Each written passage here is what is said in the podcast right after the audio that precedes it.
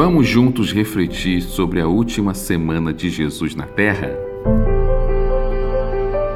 Marcos capítulo 13, verso 1 ao verso 4.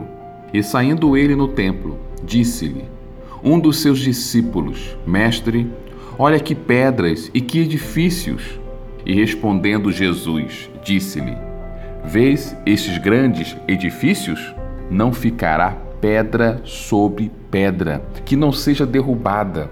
E assentando-se ele no Monte das Oliveiras, de frente ao templo, Pedro e Tiago, João e André lhes perguntaram em particular: Dize-nos, quando serão essas coisas e que sinal haverá quando todas elas estiverem para se cumprir?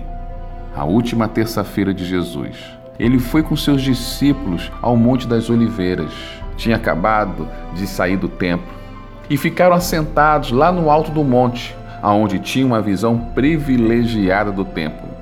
E começaram a relatar como aquela construção era impressionante. Para o espanto de todos, Jesus olha para eles e os seus espantos diante da construção do templo prediz profeticamente a destruição daquele lugar o que acontece no ano 70 depois de Cristo pelo general romano Tito. Pedro, Tiago, João e André não conseguem se conter. Em particular pergunta a Jesus quando isso iria acontecer. E o que ouviram de Jesus foi algo profundo, chocante e naquele momento, para eles, difícil de entender. Jesus relata os sinais da sua volta Imagine para você o que era Pedro, Tiago, João e André. Como eles poderiam entender direito sobre a volta de Jesus se Jesus ainda estava com ele naquela hora, naquele momento? Mesmo assim, Jesus fala sobre a sua volta, os sinais, as desgraças e a necessidade de estar vigiando, como podemos ler em Marcos capítulo 13 e Mateus capítulo 24. Mas algo curioso nesta última terça-feira de Jesus chama a minha atenção.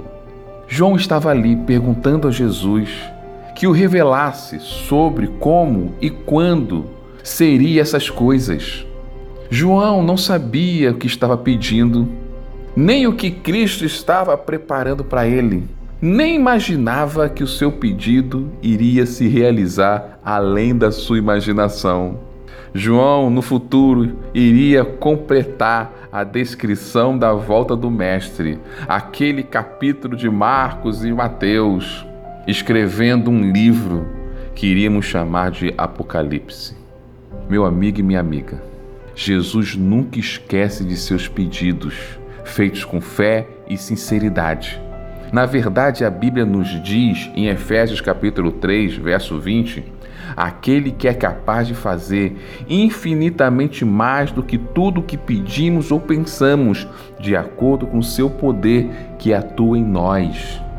João era velho, seus amigos apóstolos já tinham morrido, ele estava isolado em uma ilha, a ilha de Patmos, e Jesus lembrou do seu pedido no Monte das Oliveiras e o revelou como seria o Apocalipse. Talvez João nem se lembrasse do seu pedido, mas Jesus não tinha esquecido, assim como ele não esquece dos seus. Os seus também ele é capaz de fazer infinitamente mais do que você pediu ou que até imaginou, como fez com João. Eu sou o pastor Severino José e essa é a mensagem de fé e esperança, porque a fé vem pelo ouvir. Deus te abençoe e até amanhã.